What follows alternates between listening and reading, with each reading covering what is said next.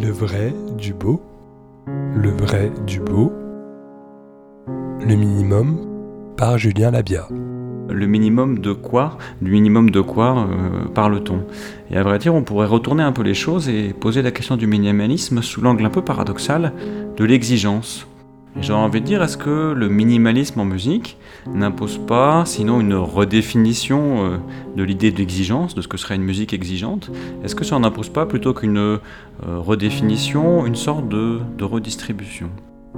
Et j'ai été frappé récemment, dans Les philosophes et les sons d'Antonia Cholège chez, Delatour, par la manière dont cette philosophe contemporaine essayait de montrer que euh, la fameuse confrontation habituelle et peut-être un peu facile qu'on a tendance à faire entre l'Europe et les États-Unis, où il y aurait du euh, savant face à du minimal, de l'historique face à de l'anhistorique, euh, pourrait être au, fond, au fond discuté. Et son idée, c'est de se dire, mais est-ce qu'on ne peut pas opposer l'écoute savante du compositeur et l'écoute non savante de la musique qu'il a pourtant tirée de son écoute savante ou, informée. Bref, est-ce que un compositeur qui a fait une démarche complexe impose forcément à son auditeur une écoute complexe? Et si on renverse les choses avec le minimalisme, est-ce qu'une démarche qui revendique la simplicité, l'efficacité des moyens, leur caractère euh, en tout cas minimale, pour reprendre la formule qu'on essaie de commenter, est-ce que ça impose forcément une écoute minimale, ou est-ce qu'au contraire ça impose une écoute qui soit elle-même exigeante,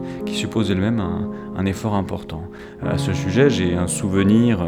à la Philharmonie d'avoir entendu euh, sur des saisons différentes l'intégrale des concertos de Ligeti euh, en une soirée, et l'intégrale des études pour piano de glace en une soirée également, et d'avoir eu beaucoup plus de difficultés à écouter, à vrai dire, les études pour piano de glace dans leur intégrale que les concertos de Ligeti.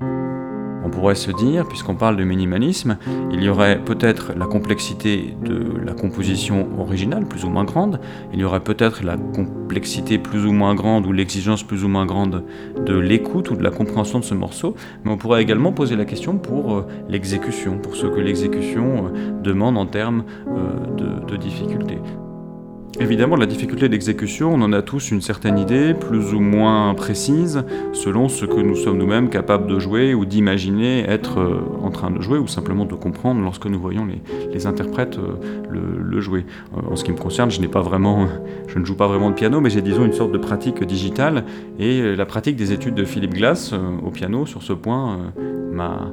m'a surpris. Évidemment, euh, leur difficulté est sans rapport avec celle des études d'exécution transcendantale de, de, Liszt, ça va de soi, mais elles ont leurs propres exigences. Et si on pense à un compositeur comme Satie, avec ses vexations, cette répétition presque à l'infini d'un thème et de deux variations euh, qui l'accompagnent, c'est aussi quelque chose qui demande à l'interprète des choses extrêmement spécifiques et extrêmement euh, complexes. D'ailleurs, on pourrait ajouter que dans le minimalisme, il y a une coloration souvent un peu morale dans les exigences, comme dans une sorte d'exercice spirituel. Et après tout, la simplicité dans l'effort est un phénomène spirituel euh, bien, connu et qu'on trouve dans de nombreuses religions euh, ou spiritualités. Eric Satie d'ailleurs trouve ses partitions d'annotation comme Entrer en vous-même, qui montre qu'il s'agit presque autant d'accomplir une sorte d'exercice de dépouillement intérieur ou, d'introspection, euh, dont la complexité et la virtuosité complexe et éclatante est, en fait l'exact contraire ou l'exact antonyme.